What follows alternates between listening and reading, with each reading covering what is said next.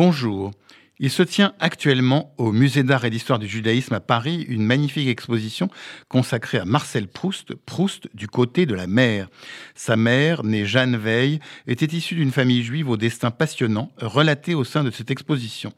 Mais cette exposition permet également de raviver la figure du compositeur Reynaldo Hahn, amant puis ami de Proust, un compositeur né au Venezuela et qui a incarné un esprit musical très parisien à travers ses musiques de scène pour la comédie française, son opérette Ciboulette ou encore ses magnifiques mélodies un compositeur dont le père était juif et qui a trouvé en Proust un alter ego artistique.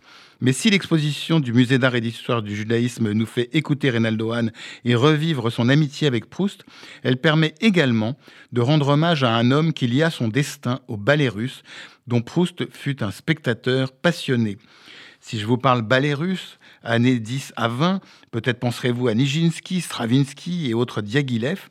Peut-être penserez-vous également à ce personnage de roman que fut Gabriel Astruc, qui les fit venir au théâtre du Châtelet avant d'être à l'initiative de ce projet fou que fut la construction du théâtre des Champs-Élysées. Ce théâtre, ouvert en 1913, où dès la première année furent créés des chefs-d'œuvre du répertoire, dont bien sûr le Sacre du printemps de Stravinsky, qui provoqua le scandale que l'on sait. Au demeurant, ce Sacre du printemps avait été dirigé pour la première fois par un immense chef d'orchestre, Pierre Monteux, dont on oublie trop souvent les origines juives séfarades.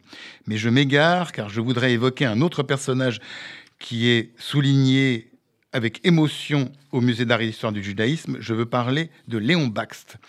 Il s'appelait en réalité autant Léon Baxt que vous ou moi, car son vrai nom était Lev Samoilovitch Rosenberg, et il était né en 1866 en Biélorussie.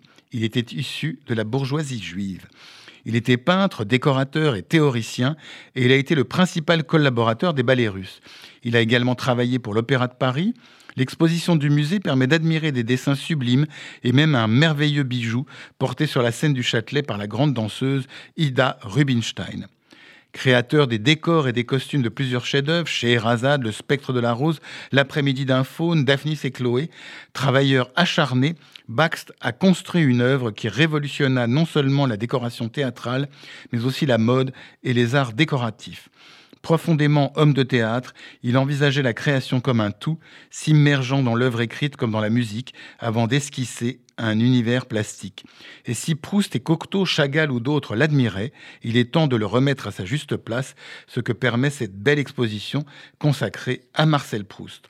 En attendant, j'aurai le plaisir de vous retrouver dimanche prochain pour une nouvelle interview. Bonne journée sur RCJ.